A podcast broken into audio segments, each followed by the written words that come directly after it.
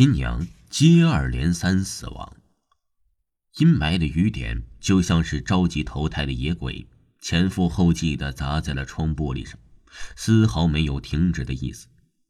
这样的天气总是令人不安，似乎预示着有什么事情正在或将要发生。打开电视，电视台正在播一条新闻。昨晚本市地铁站发生一起事故，一个女孩候车时不小心被挤下站台，葬身铁轨。画面里，女孩就像一只四分五裂的破布娃娃的沉尸现场，惨不忍睹。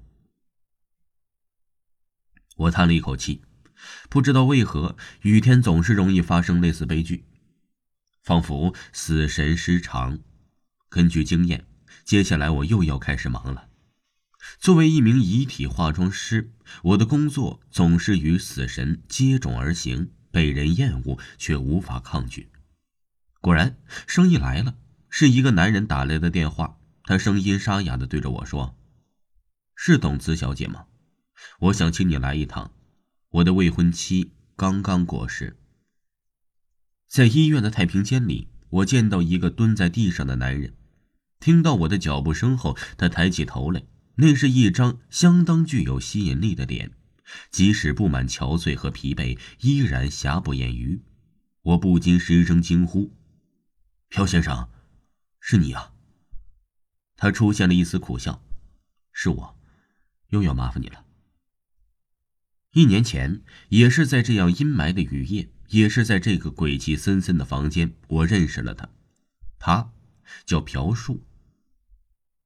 未婚妻幽兰在即将举行婚礼的前几天，竟意外的掉进电梯里摔死，容颜尽毁。为了令死者美丽如生，朴树找到了我，请我还原她的容貌。我是这座城市里唯一一个从事化妆体化妆的女性，女人的细心加上精湛的技术，令我在业内小有名气。很多死者家属都是慕名而来。朴树也不例外。那一次啊，我圆满了他的心愿，同时也收到了不菲的报酬。我没有想到我们会再次那样的相遇。不是没有见过不幸的人在两年内接连痛失两位未婚妻的，仅此一例。他真的太倒霉了。照片上的女孩明眸皓齿，跟朴树非常相配。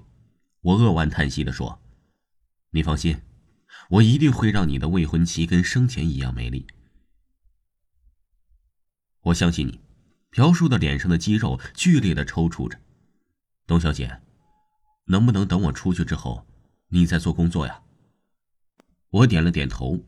朴树离开后，空荡荡的房间里只有剩下我和那具尸体。我换上了干净的工作服，认真洗手，然后戴上手套和口罩。走过去，轻轻的揭开那层蒙在尸体上的白布。尽管有足够的思想准备，但是我还是被眼前的这一幕给吓到了。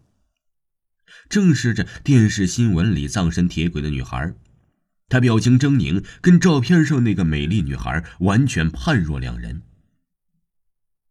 我明白了，朴树的反应为何那般激烈，太惨了，任谁都无法面对。更何况他一而再、再而三的受到这种打击，没有精神崩溃已足够坚强。我深呼吸，让自己静止，而后将手放到了女孩的额头上，轻声的说：“小静，别难过，我会帮助你成为这个世界上最美丽的新娘。”是朴树告诉我他名字的。天快亮的时候，我打开房门，将一个栩栩如生的未婚妻还给了朴树。再次见到朴树已是一年之后，是在同学会上，艳丽挽着他，如获四宝似的向我炫耀：“东子，我要结婚了。”四目相视时，我和他都怔住了。我生人勿近的职业，他不堪回首的爱情，我们都有着一些不为人知的秘密，所以不约而同的选择了沉默。艳丽去洗手间的时候啊，我们同时说了声谢谢。之后，我由衷的对着她说：“艳丽是个好女孩，希望你们能够幸福。”她沉默了一会儿，苦笑。我想，我不会总那么倒霉的吧。听众朋友，本集还有下集，请您继续收听。